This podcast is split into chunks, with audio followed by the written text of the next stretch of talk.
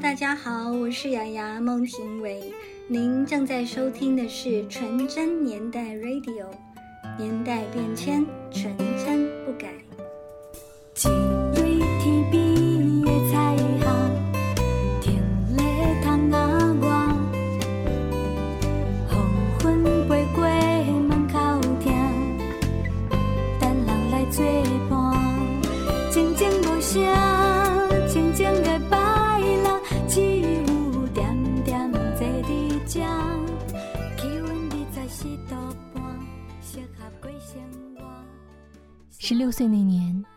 两个哥哥相继谈起了恋爱，我像是跌入了青春期的秘密花园般，游走在琼瑶小说的国度里，却无端的陷入忧郁。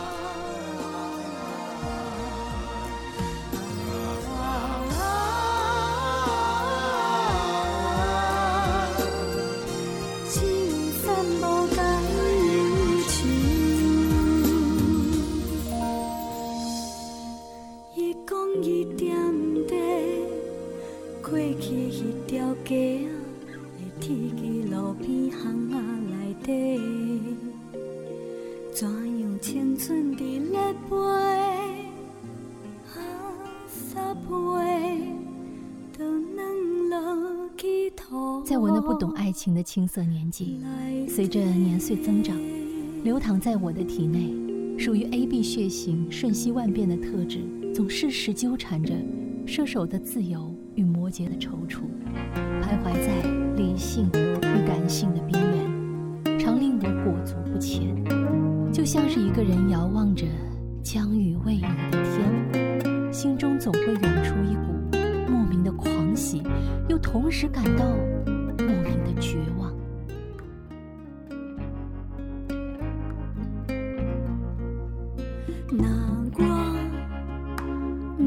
对你有太多的依赖，那我可能是你的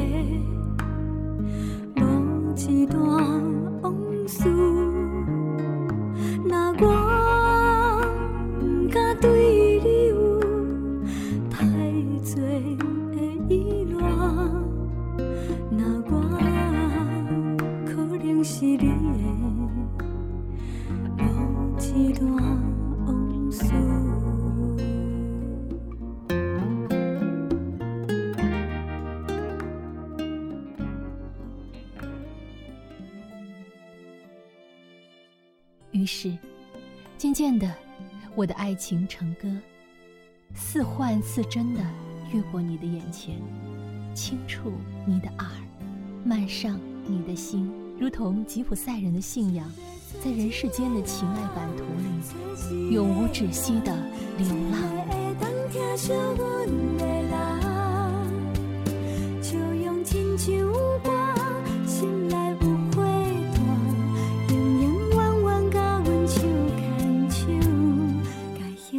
幸福变生活。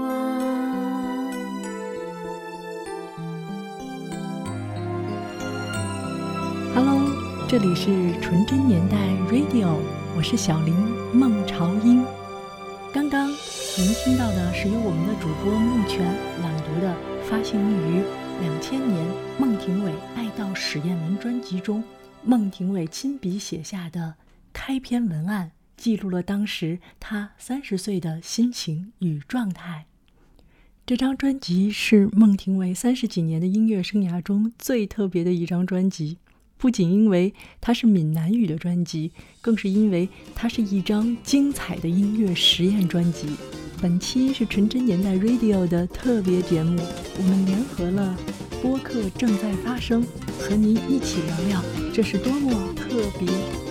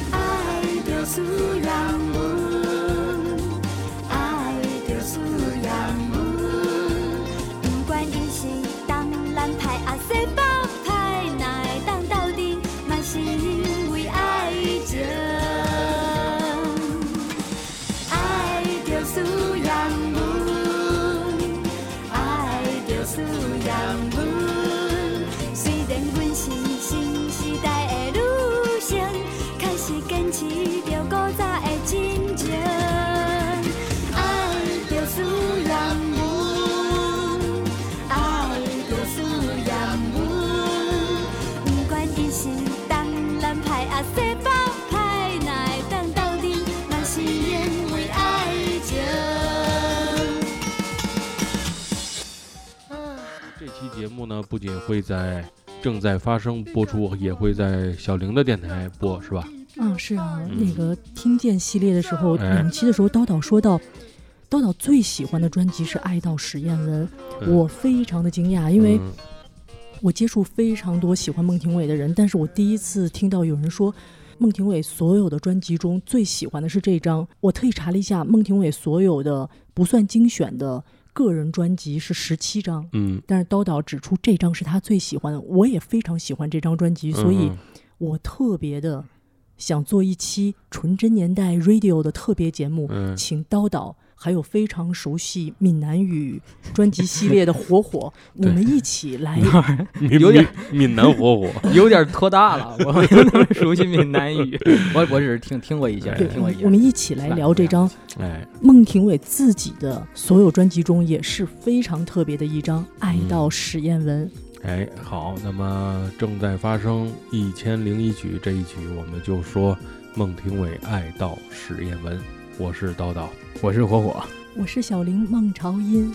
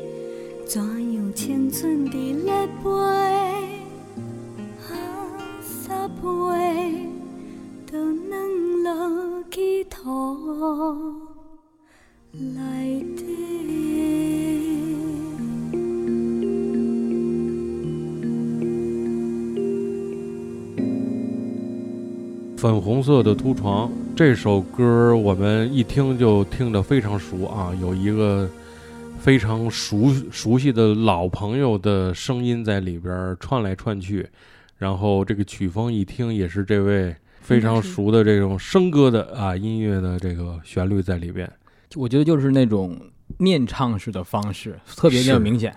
特别明显。对，哎，那道导，那哎我问你一下，你最喜欢的这张专辑是不是也是因为里边有两首歌是升格的，所以说你最喜欢啊？这是引起注意的一件事，因为这张专辑当时当年啊，就是同步听孟庭苇歌曲的时候哈、听他音乐的时候，这张专辑并没有被我重视起来，嗯，因为听不懂。这是特别语言上这个东西啊，它是特别难逾越的一件事，真是听不懂。是很后来，这张当时绝对听过，听完之后，因为这张好像没有引进，没有引进版，只有台就当时湾的。对，只有当时，而且就当时你也这边连甚至这张连盗版都我都没见过。极个别的有盗版的磁带，对，因为闽南语的可能就是你作为做盗版的，一听闽南语，它可能也就不引进了。所有的闽南语的专辑好像都没有引进过吧？对闽南语的专辑有引进过的，有我有买的，真的。哪哪张？啊，陈升的有，嗯，黄以玲的，是生哥的有，哎，对，嗯，然后还有蔡振南的、还有那个那个那个啊江蕙，江蕙的，哎，还真有这些都会有。因为我又特意买，所以这张专辑非常厚，才知道这张专辑。很后来的年代呢，又听过，听过没什么印象，因为实在是没听懂，连甚至那会儿连歌词可能都没细看过。但是再后来，就是可能也就是将近十年之内吧，买到了这个台版的这个专辑，认认真真的看着文案，看着歌词，把这个东西全都听一遍，觉得这是一张非常厉害的专辑。首先说几点，让我认为它厉害的点哈。第一，这是友善的狗出品的专辑，友善的狗这个品牌，一会儿我们可以慢慢聊到。嗯，第二是，这是一张非常概念先行的个人向的专辑，这个一会儿我们也能慢慢聊到。第三，这是一张其实是孟庭苇实验性非常强的一张专辑。这个从我们刚才听到的这个第一首歌《粉红色的图床》，我们就能大概听出个大概来，不是传统的。呃，台湾的苦情的闽南语歌曲的演唱方式，也不是这种书写方式。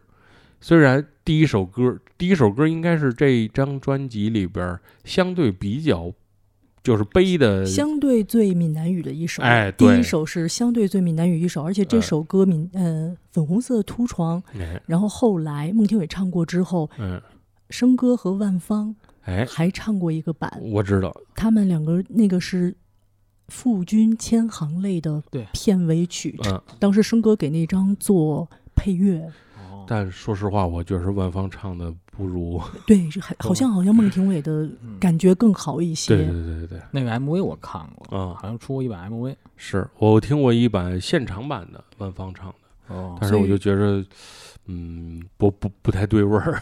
所以叨叨我特别嗯同意你说法，就是这张专辑呢是孟庭苇的很快乐的一张音乐实验。对，嗯，这个实验呢，它得有一个前提，就是你得有一个陪你玩的一帮团队厉害的团队，而这个团队呢，应该说当时台湾这个流行音乐有两千年这个左右的时间，最富实验性的一帮人，或者说最有个性的一帮音乐人组成的这个厂牌叫友善的狗。毕竟这个厂牌它是一个半地下半独立的一个一种厂牌风格，就和那个魔岩唱片有一点类似，我的感觉啊。也是挂在它，它算挂在滚石底下吗？呃，它是在八十年代、八六年、八七年成立了一个滚石旗下的一个制作工作室，当时就是两个人，嗯，就是沈光远跟罗洪武，嗯他们俩帮那个滚石的一些歌手去制作唱片，然后滚石发行。嗯，当时制作了有那个，当时制作的有包括他们自己的对赵传的，嗯。包括林强的嗯《向前走》，还有包括他们自己的音乐，对。甚至一些一些女歌手，黄韵玲，黄韵玲。对黄韵玲都会去去嗯。去制作，嗯，大概制作了十几张，差不多嗯。也挺多的，当时还挺挺火的，对，但是就是个性化太明显。太明显。嗯，到后来中后来的时候，他就独立出去了。九十年代中期，他就自己嗯。成立了一个唱片公司，嗯，就叫做友善的狗 （Friendly Dog）。哎这为什么要叫这个名字呢？是这这有说法吗？不知道，是吧？反正好像听是有人问过神光源，神光源好像也不是一个什么特别神奇的一个答案，就是一个很普通的那么一个答案。我觉得就和当年他们 红蚂蚁红蚂蚁类似吧，就睡睡着觉，然后突然之间看到一只红蚂蚁，哎，我们就叫红蚂蚁。这个可能就是看到一只狗狗，喜欢狗是吗？对，就这俩人就是永远这么随性，对，很随性。嗯嗯然后后来就友善的狗出了很多台湾的偏独立音乐风格的专辑，就包括陈珊妮的很多专辑都是在友善的狗出的，甚至包括一些客家客语专辑，还有就是孟庭苇的一些专辑，包括黄韵玲的一些专辑，嗯还有林小培，林小培，对他们也做了几个挺特别的新人，林小培、黄小珍，对黄小珍，嗯。赏味小琴。赏味期限是吧？对，一堆小，嗯，嗯。还有一张是哪个来着？啊，我最喜我比较喜欢的一张啊，是那个颜志文的，叫什么《山狗大》，它是一张客语专辑，挺挺新鲜的。当时嗯我还是一个台湾的老哥给我推荐的，嗯，还不错。反正都是比较比较特殊的一些音乐作品。是这个，反正这个公司就是非常奇怪，呃，囊括了当时有基基本全是从这个滚石系出来的最好的这帮音乐创作者跟这个制作人，但是他们在滚石的时候写的都是脍炙人口的大流行，自己出来做了工作室之后出的作品呢，文艺向文艺气息很重，但是就是流行度差一点，就放飞自我了。他们这些人，放飞自我。了。呃，有一点，他们还甚至出过一些摇滚乐，就是那个刺客，刺客是啊他们的团队，对对刺客有一张是他们出的，刺客我也很喜欢，嗯，台湾的重金属唐朝。对台湾的唐朝，嗯，算是嗓子差一点点，差一点点。哎，叨叨知道为什么孟庭苇要做这张闽南语专辑吗？在两千年，我我听说过两个版本啊，一个是这个传统的这个文宣上的通稿的一个版本，另外一个版本后来还是这个小玲告诉我的一个一个一个揭秘式的版本是吧？这个小玲说说这两个版本，先说这个通稿式的版本，对通稿所有的宣传期的时版本呢，就哎是、呃，因为孟庭苇的爸爸妈妈他们说闽南语说的比较多，他对，然后他们很希望孟庭苇能出一张闽南语的专辑，所以孟庭苇做这张专辑的说是送给父母的。哎，真正的嗯原因呢，是由孟庭苇在自己出道三十周年，哎他工作室发行的《纯真年代》礼盒中有一个音乐纪念册，嗯，他做了一个真实的说明。哎，然后他说，真正的原因呢，是因为唱片公司最初的开案还是国语专辑，嗯，而且呃，都请了小刚来开会，嗯。在做一个策划。嗯，但是这个时候出现了一位大师，又是大师，是他们唱片公司御用的大师，嗯。指出他们唱片公司友善的狗一定要出一张闽南语专辑会大卖，嗯，指明了要孟庭苇唱。还捎带着一些传奇和迷信的色彩。对这个 行，业里是非常信这些的，对。玄学。对。然后这也确实是一门学问，因为嗯可预见性的东西太少了。是全都是不可测的。事实证明，好像这位大师很不靠谱。但是这个证明的代价太大了。他们虽然说我们要做闽南语专辑，但是他们心里想的就是我们要做一张非常不一样的，嗯，所以他们找来了写国语歌的这帮人，哎，然后做出了一张真的很不一样的闽南语专辑。嗯，他们希望创造一种新民谣，对。但是结果就是听闽南语的觉着这张怪，听国语的又听不又不听闽南语，对，对，所以就结果造成了这样的一个局面。但是这些东西在当初那个年代，就是市场并没有那么多音乐形式存在的时候，它是一个异类。但是放到现在，我们接受越来越能，作为听众来说，越来越能接受各种多种多样的音乐风格的时候，我们并不会觉得这是一张多怪的专辑，而且会听出里边的一些味道来。嗯嗯，我觉得听的时候就我我听的时候会就会觉得特别的开心，哎因为嗯，整张专辑传达了那种很欢乐的气氛。是孟庭苇所有的专辑，这张是最能听出他放松和愉快心情的。他其他的专辑会确实偏嗯呃气质更忧郁一点。嗯。嗯，所以就是刚才我说，一个是跟唱片公司有关系，还有一个就是说我喜欢的原因，就是这是一张非常个人向的专辑。我们在之之后的每个每一首几乎每首歌里都能找到孟庭苇的影子，这是很难得的一件事，尤其是在两千年那个时代，就是出大金曲的那个年代，唱的都是大众的心情、大众的呃心绪，唱的都是这些东西。很少有人是用一整张专辑来唱自己的故事。自己的生活，哎我觉得这张专辑自己的生活自己的特别生活化。对对，从第一首歌其实就是这个粉红色的凸床，我们在之前听见系列里边也展开讲过这首歌到底是怎么回事。粉红色的凸床是什么？粉红色的凸床是西蒙斯床垫儿。弹簧床，弹簧床，哎，意思就是说，在那个年代，只有结婚的小夫妻才会买一张新的弹簧床，弹簧床哦床垫儿，寓就是寓寓意着就是说一对儿要结婚的小夫妻的这种感觉。但是整个这首歌唱的是，呃，闽南语歌曲常出现的那种就是情境吧。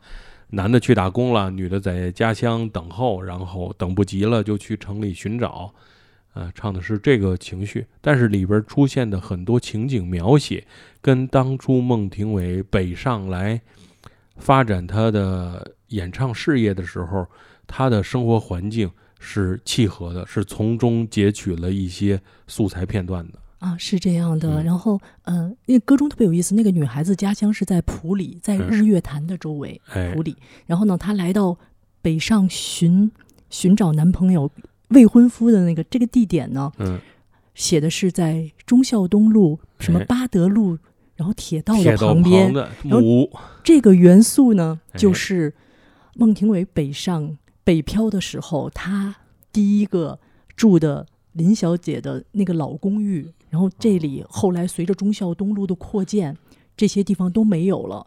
所以歌中那个女孩子来寻找未婚夫的时候，发现未婚夫留给她的地址根本找不到之前的那个老公寓了。嗯。还有这样一个凄美的故事。他们很尊重这个歌手，就是说，不是说我写成什么样，你就给我唱成什么样就行了。我要我要你先给我讲故事，先孟庭苇，你先把你的故事讲给我听。我觉着有哪些东西我可以拿来直接实用的，我把它来写到歌里。这整张专辑的歌曲大部分都是通过这种创作方式完成的，所以这是一个呃个人像明显，然后风格化明显的一张专辑。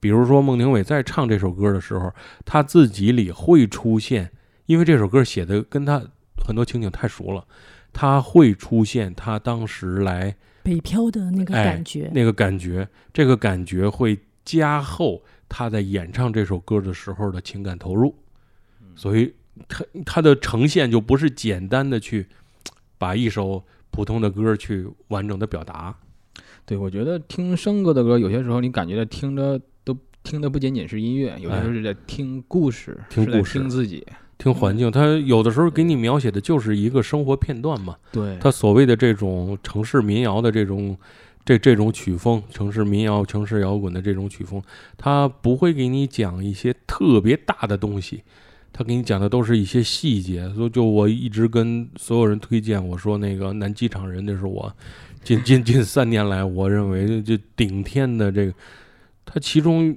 有一个就是饺子，就讲一个饺子你就听哭了。啊哇，那那真是逢听必哭。我还以为你听饿了呢。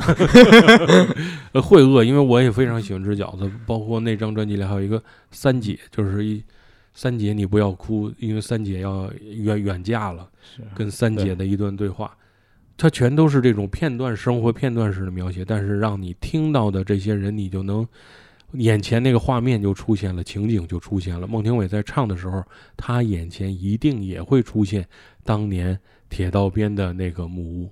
好像陈升写这首歌的时候，他可能也参照了自己的那个曾经的纯情青春吗。他好像是。嗯，叨叨，你刚才讲那段的时候，我就想，我突然在想，你知道笙哥的特点是什么吗？哎，我觉得笙哥所有的作品，你会觉得那就是百姓故事啊。哎，是。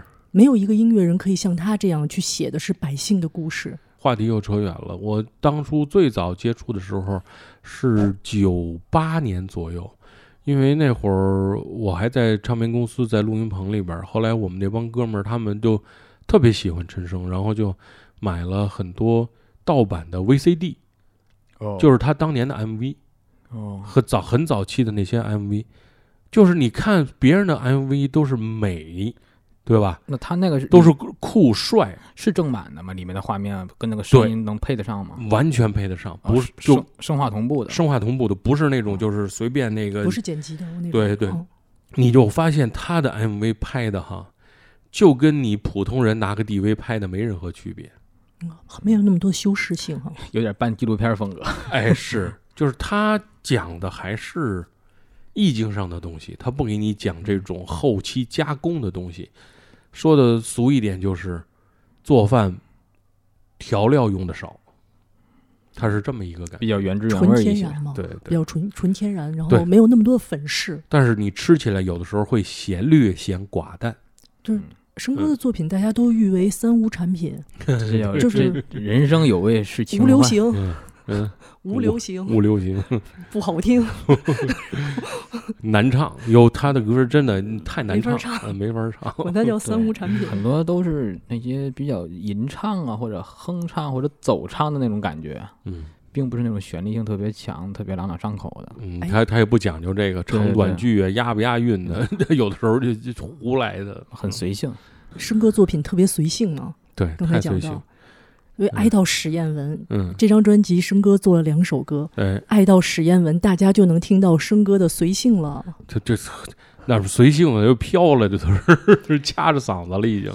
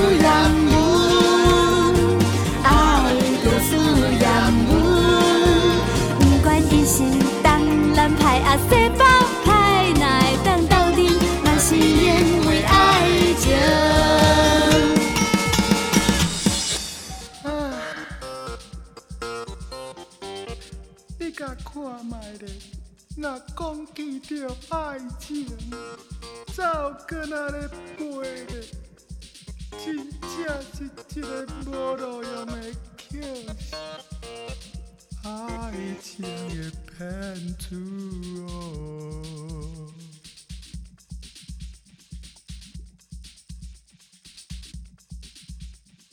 然后有人说那个爱到史艳文，有人说生哥好偷懒啊。嗯就我看过乐评，嗯嗯。专业人士嗯。他们台湾人写的说，爱到史艳文不是在写歌，哎，他嗯。完全是把闽南话的那个念腔，嗯。整个念腔嗯。直接用曲调的方式给写下来了，嗯，没有太特殊的曲子，完全按闽南语的韵律来的，是我觉得这样挺好的呀。是挺好玩的。其实因为它是有一点戏戏腔的歌曲，陈升做成了。对这首歌最怪的就是上来的第一句，就是我因为我听过很多次啊，我就是我老老想听清楚，就是上来的第一句口白到底嗯进对了没有？就是进唱啊，进对了没有？就你老感觉第一句是敢拍的，就是没进队。孟庭苇特别特别喜欢生哥嘛，然后所以他是强烈跟公司讲想跟生哥合作，哎，所以把生哥请来了，嗯然后生哥也特别开心和他合作，然后生哥就比较搞怪嘛，是。气话特别喜欢他，然后他们听了一个故事是说有个女孩子在 pub 里边，嗯。然后见到了一个男孩子。就一见钟情，为什么一见钟情呢？因为那男孩子的侧脸嗯长得特别像史艳文那个布偶，史艳文的布偶非常的帅和精致啊。嗯然后应该是台湾他们布袋戏里的一个杰作。嗯然后生哥听完这个以后呢，回去就写了这首歌，而且也告诉孟庭苇说，嗯这首歌应该不太适合你唱，然后但是我们要玩一下试试看。嗯就孟庭苇蛮愿意玩一下的。然后他说这个拍子编曲等等嗯都是怪的，都是怪的，而且还要求他荒腔走板式的唱，就是让他稍微唱离调一点，就是那种呃，史艳文他是早期布袋戏的一个主角人物，他和后来的一个素还真还是不一样。所以说为什么有句歌词嘛，它里面叫做什么？素还真的年代，我还爱着呃史艳史艳文。对，他是有嗯一个前期和后期的一个对比的。对，而且他用的那个调叫做都马调嘛，那是闽南语歌仔戏里边的一个调。我还专门查了一下，我说都马调是个什么调啊？后来一查，这还是一个，哎呦，听起来可以值得深深深研究的一个故事，就是都马调到底是什么调？对，什么调呢？哎，我我，我不知道，不知道，我刚买了一本那个台湾流行音乐大词典，嗯就是我目前发现的全世界嗯，唯一能买到的一本，就是对，我看你发了老厚了。是回头我仔细研究一下嗯歌仔戏，包括杂念仔，包括一些个台湾的这些个本土的戏剧的一些一些知识吧，咱回哎回头可以再细聊一聊。哎，我们这儿这一个戏曲小课堂，给大家讲一下这个闽南语歌仔戏，尤其是在这首歌里运用到的这个所谓叫都马调。都马调是怎么回事？就是这个歌仔戏啊，是起源于台湾的，在就是台湾本土的一一个剧种，闽南语的一个剧种，在台湾起来之后，这个有一百多年历史了。它是从台湾传到了福建，传到了厦门啊，这这这些地方。然后呢，在这个地方生根发芽，又形成了其他各种派别的地方戏，但是呢，呃，都是以歌仔戏为原型，然后各自发展的。后来专门呃，就后来在厦门的漳州市的底下的一个都呃叫都都乡这个地方呢，它有一个戏班。那些年就是呃两岸交流还是很畅通的，就是那个解解放前夕，这个戏班要我来，我现咱们现在来说啊，就是这是命运多舛的一个戏班儿。一九四八年年底去台，这个整个戏班去台湾演出，就再也没回来，留在了台湾。这个戏班他演唱的这种调曲调就叫都马调。后来这个都马调被台又被台湾的，就相当于是我输出了东西，最后输出了变得新的形式回来之后，又被我吸收了，又被台湾的歌仔戏把这个都马调给吸收了，因为这个调非常好听，又被吸收回来，形成了专门的一个调式，就叫都马调，就是在这里边演唱的。然后歌仔戏呢，就分什么，就有有一些比较常见的调子，叫什么叫一时间、七字调、都马调、卖药哭，这都是歌仔戏的一些唱腔。呃，说起来可能比较复杂，但是简单举个例子，大家就能明白什么叫七字调。七字调就是七个字一句，最熟的就是“身骑白马走三关，改换素衣回中原”，这就是七字调。我身骑白马呀，走三关，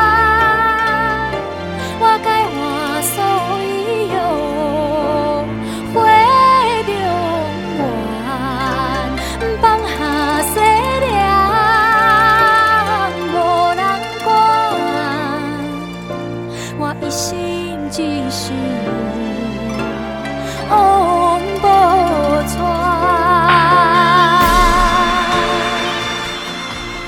其实有很多的台湾的流行音乐都融入了这个歌仔戏、杂念仔的风格，是，张雨生的，嗯，包括徐佳莹的，咱们都知道的对，还有那个抓狂哥更多对。对，嗯太多了。哎那火火你，你因为你非常喜欢那个台湾的地方戏曲啊，那你喜欢这首《爱到史艳文》吗？因为这是孟庭苇最突破的一首歌。挺挺喜欢的。虽然说我平时没怎么听过那个专门听歌仔戏啊，嗯嗯但是这首歌我当时听的时候还挺挺惊艳的。我并不是在说他的这个乐曲形式是一种吧，曲风形式是一种感觉，更嗯。更多的是他的这种表现表现手法。嗯。就是我以为他是在写布袋戏呢，嗯嗯，啊，我我我还以为是，原来不是，不是，不是。对，他写的他写的对。现在人的这种情感诉求，对，他是嗯，女孩子对爱情的坚持的那个精神。对，就是它里边有传统的东西，又有现代的东西。因为你这个这史艳文是一个非常传统、非常民间的一个东西，但是你把 在那那个 pub 里碰边碰的一个帅哥，你能把他想象到史艳文，他有一种筋骨穿越的那种感觉。对这种这种移植很很有意思。这是种表达表达手法，我觉得就是托物言情吧，或者怎么怎么也好。而且就像火火你刚才说的，后来很红的就不是史艳文了，就到了素还真的时代了。对，素还真，然后，但是歌中的女孩子写她仍爱着史艳文，对，嗯，就表达了说，不管时代如何变迁，嗯我原来所爱，我爱我所爱。嗯，我不知道你们看不看那个布袋戏啊？我看过，看过是吧？我就我好，我那个那会儿看那叫什么霹雳火布袋戏，我以为就是跟咱们这边手偶那种东西差不多，结果我天，完全不是两回，完全不是一回事儿。呃就是布布袋戏好像加了特效，呃，武打片儿特效，各种声光电，什么对，那伴奏都是电吉他，增增的都是。是是是，就是咱们咱们这边完全没有这种，没有，它是台湾一种非常重要的文娱形式吧，还有烟火什么的特效这种，粉丝特别多。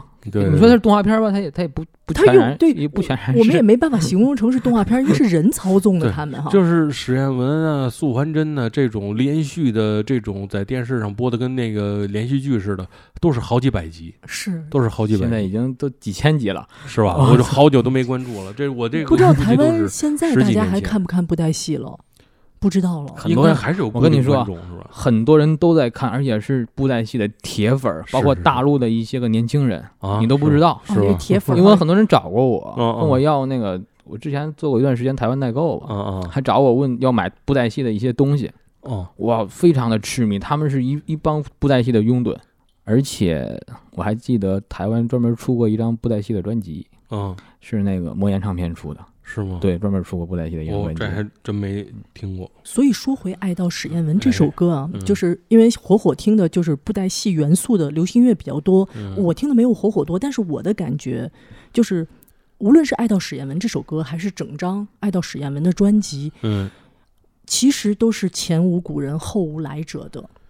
我我觉得就是这张专嗯辑，我特别想说，就是是流行音乐史上有点被低估的一张专辑，因为它嗯就是像我们说太做实验了。嗯听闽南语的人觉得很不习惯，然后喜欢听国语歌的人又觉得旋律都好听，但是歌词全听不懂。我觉得，我觉得更多的可能是被忽视的一张专辑。我觉得是被忽视，因为你不得不忽视它，因为嗯就是如果说哈，咱们退回来一万步说，如果说罗红武，如果说这个呃沈光远呃林强等等的，他们出这么一张实验专辑，我们认着认为这个顺理成章，对我们永远不会想到说孟庭苇出这么一张专辑。其实孟庭苇孟庭苇他不给人一种要做实验音乐的感觉，啊，那个嗯就像松落老师说，就是有时候孟庭苇后期的作品，松落老师觉得好像不是他的期待。对，就不是，其实也不是很多孟庭苇听嗯，歌迷的这个这个期待，或者是说他的预期吧。但是我就是一个很特别的歌迷，就是我嗯就是孟庭苇做什么我都觉得哇 好棒。嗯孟庭苇是一个表面看起来乖乖的女生，但是特别有个性，特别有思想。然后这张专辑也是，嗯，我上大学的时候同步听到的，哦，因为因为那个时候嗯，他到两千年的时候，他也他也 不会再追求什么上，因为这人家是到过山顶的人，真的是是就是功成名就就在玩音乐了。对他玩的开心就好。我非常喜欢很多人去做一些自己认为舒服的突破，不在乎商业上的这些考量，但是。呃，得有一个衡评判标准，就是很多人都在突破，但是有的人突破之后，那个东西它不是个东西，它只是为了说我要展示一下，我要突破，我要什么都会。但是有一些突破，它这个东西做完之后是很舒服的，真的好听。哎，好你知道唯一遗憾是什么？嗯。因为这张专辑做的所有音乐人太棒了，哎。就是有一部分的歌迷的遗憾是说，哎呀，如果能拿国语再唱一遍就更好了。对，所以这张专辑就我跟孟庭苇交流的时候，我有一个疑问，哎，就是，嗯、我们当时听完了陈升的东西，大家听出来一定是量身定做、很嗯。台语的东西，嗯。但是到这张专辑，比如说我们听到了《故作浪漫》、找嗯一个人，或者《空中花园》，嗯。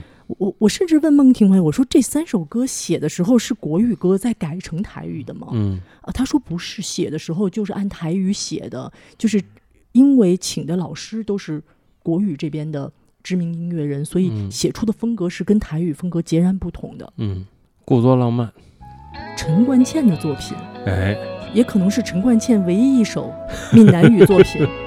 是很难得。是你我的感情观念渐渐无共，见面渐渐疏远，渐渐失去了感觉。现此时你才来三心两意挑工，讲到有水无暖，为你变心来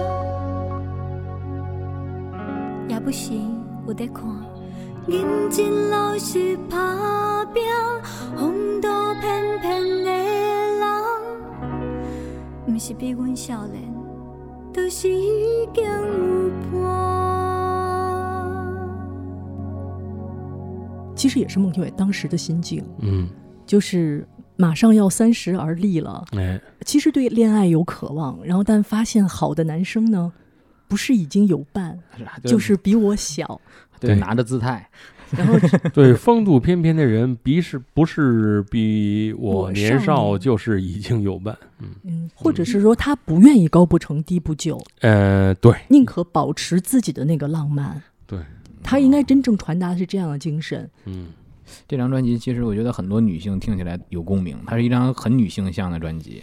因为是都是孟庭苇的心声嘛。嗯，都她后来的形象，进了索尼之后，就给她的形象就是一个都会女子嘛。对，对，但是不是那种，呃，像张艾嘉那种白领丽人那种独立女性，她不是那种感觉，她就是一个都会女子的一个小女子，哎而且对吧子？孟庭苇是一种小女子感觉的。嗯对，所以这首歌的 MV 拍的时候，嗯。他拍的那个场景是一个网恋的场景，两个嗯。人在电脑上打字。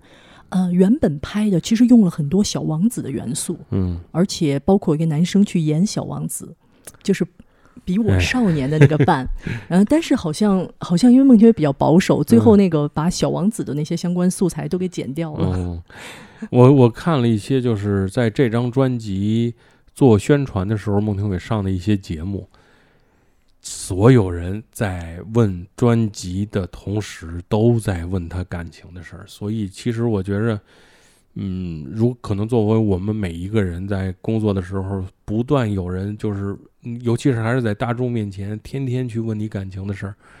是一件很难回答的，或者是说让自己心情不会太好的一件事情。人们都有这种窥视的欲望，喜欢打听别人隐私。嗯，就是不，他倒是就是打听隐私的同时，就是大众或者是说媒体哈，就喜欢问你没有那东西，对吧？你阖家欢乐，他绝对不问你，他一定问你那没有的东西，对吧？那你单身的，他一定问你说你什么时候结婚呢？你结了婚的，一定问你什么时候要孩子，对吧？他一定是要问你你没有的那个东西，就是要给人添点堵，但其实他就是好奇心，但是他不考虑。呃，被你问的这个人在表述这些内容的时候，你每问一次，他自己也是一个很尴尬的过程。有的时候找男女朋友或者找这个爱人的这个东西，它就是一个缘分到没到，不是说每个人有什么标准。比如我现在问火火，你的择偶标准是什么？他现在把这个择偶标准写得越清楚，一定越跟他之后真正找到的那个爱人差距越大。没有人择偶的时候遇到一个女孩还要拿出来看看，哎啊标准对不对啊？对那再认再再认识一下了。对，所以就是这个问题是没法回答的，就是 但是这个东西呢，所有人都要一个答案，就是你为什么没有女朋友？就比如火火，你为什么没有女朋友？其实这是没答案的，但是火火为了尊重我，他要给我编一个理由，比如说，哎呀，我要求高，哎呀，我这个缘分这个还没到，或者是哎呀，这个我这我现在主要考虑的是事业，他要去给我编一个理由，但其实这是理由吗？其实不是，说的所有人都明白的只有一个理由，就是没碰到那人嘛。也有可能是选择太多，选择困难症。哎，我上次 我还故意把他这段我给删了，我说维护他一下这个形象，自己开始毁上了，他又，所以刚才你讲的嘛，嗯就是那么择偶的条件。嗯，那么多人问孟庭苇，所以孟庭苇干脆唱了一首歌，哎哎，就是下一首嗯，找一个人。然后孟庭苇当时写了十个条件，唱片公司就把这十个条件送给了姚若龙，嗯，姚若龙，于是姚若龙就写出了一首特别温暖的歌。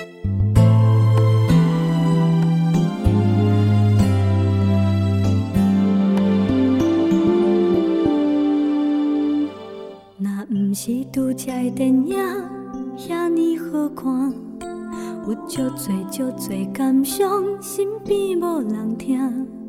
若毋是等到厝内这呢啊暗，我也袂发觉阮的孤单。想起电花女兄徛伫海岸。有足多足水景色，目眶煞来红，有感动无人知是一种心痛，搁倔强的人嘛需要伴，想要找一个人，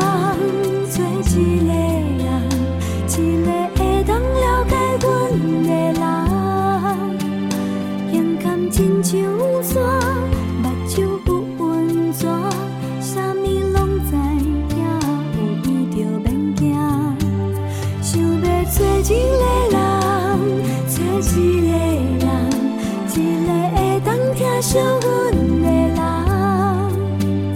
笑容亲像歌，心内有花团，永永远远牵着阮的手，甲幸福变成活。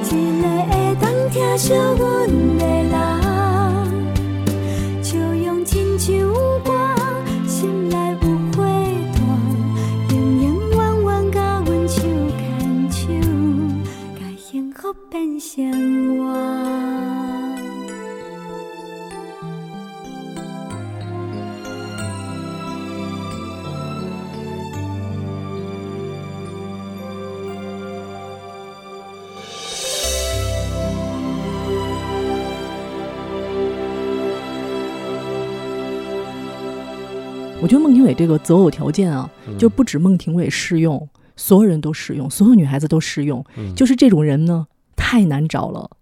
胸怀好像山，嗯眼中有温泉，嗯什么都知道，有他就不用害怕。嗯如果想要找一个人，找一个什么样的人呢？嗯找一个会疼我的人，笑容就像歌，心内有火炭，永永远远牵着我的手，给幸福改变生活。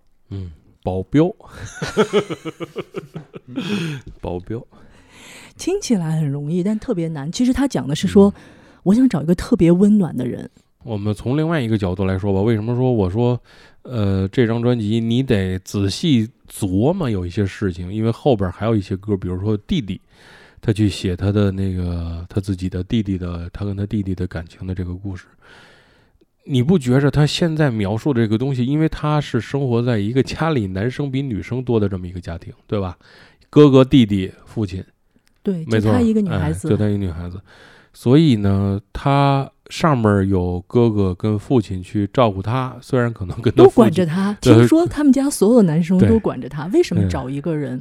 其实，嗯、我们稍微可以八卦一点，哎哎，说陈升给孟庭苇做音乐的时候呢，嗯陈升一直觉得孟庭苇太紧张嘛，是的，然后请他喝酒他也不喝。是，但是其实孟庭苇说，当时跟陈升做音乐的时候，他已经是特别开心了，对他，每天都很亢奋。嗯，他他说那个孟庭苇在里边录音的时候，陈升就在外边跳舞，他就看着特特别开心，嗯是，而且陈升还教他说，如果状态。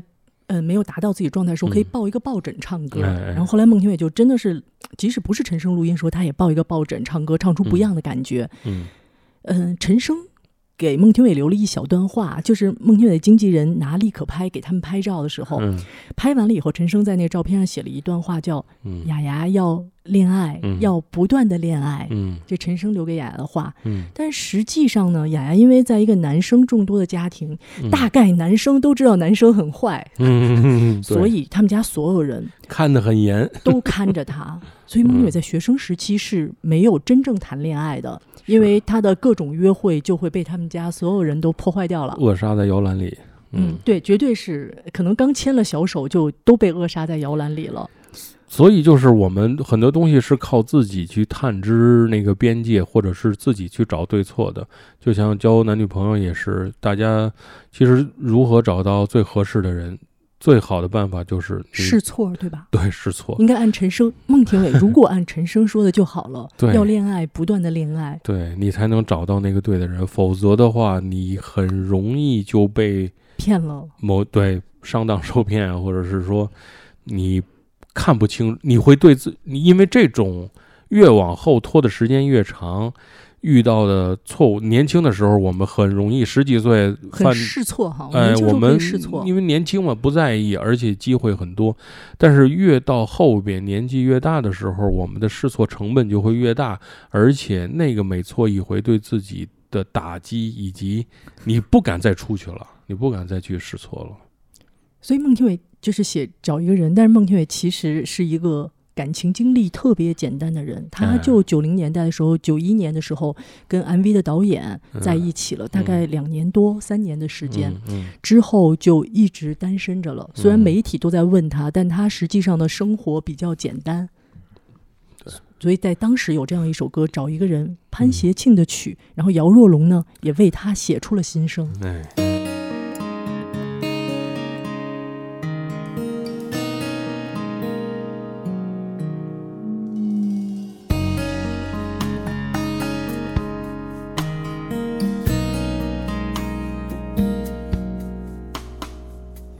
梦中找，找伊的目睭，找伊的目眉。其实看见的人，无一个亲像伊。我无爱讲话，心放互空空，嘴合乎暗暗。暗暝落水正重，阮孤单一人，为何什么拢看袂清？我强要放袂记，伊的气味甲伊的鼻目嘴，开过的花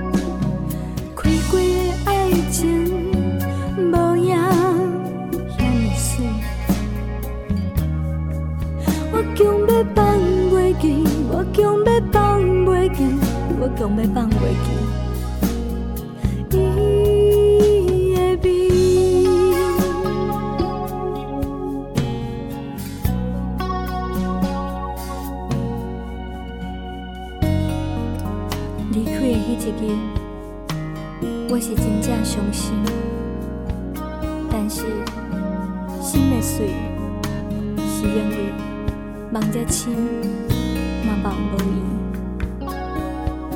我强要放袂记，我强要放袂记，我强要放袂记，我强要放袂记，我强要放袂记。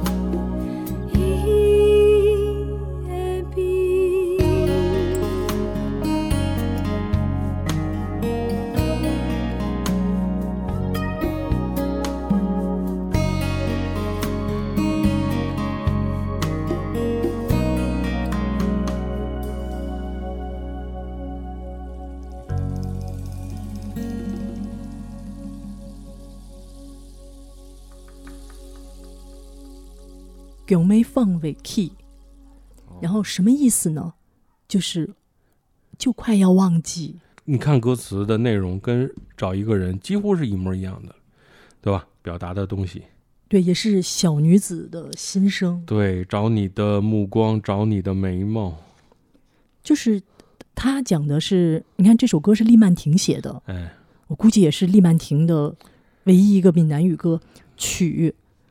谢雨薇《火火一定知道谢雨薇，这是谢雨薇的曲，对她是对吧？非常有名的客家语的歌手。对对，我也不太了解，但是我知道一些啊。他早期的时候其实是在飞碟唱片。飞碟的，飞碟的，中后哇，那客语的人很少啊。等会儿没说完呢。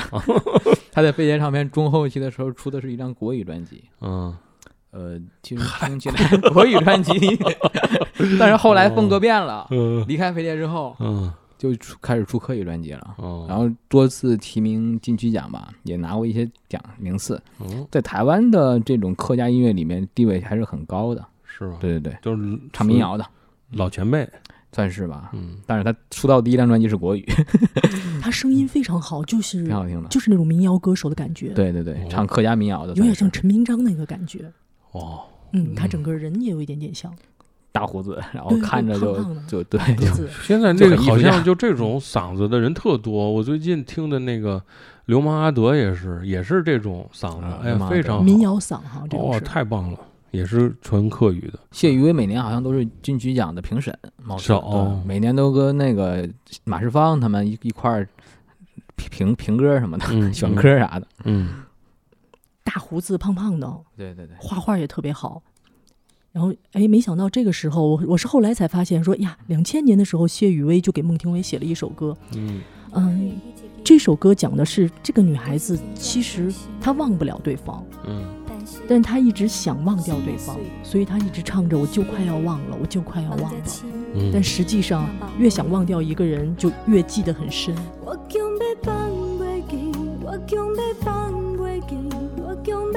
虽然歌中唱着我就快要忘记，还请各位听友不要忘记我们的节目。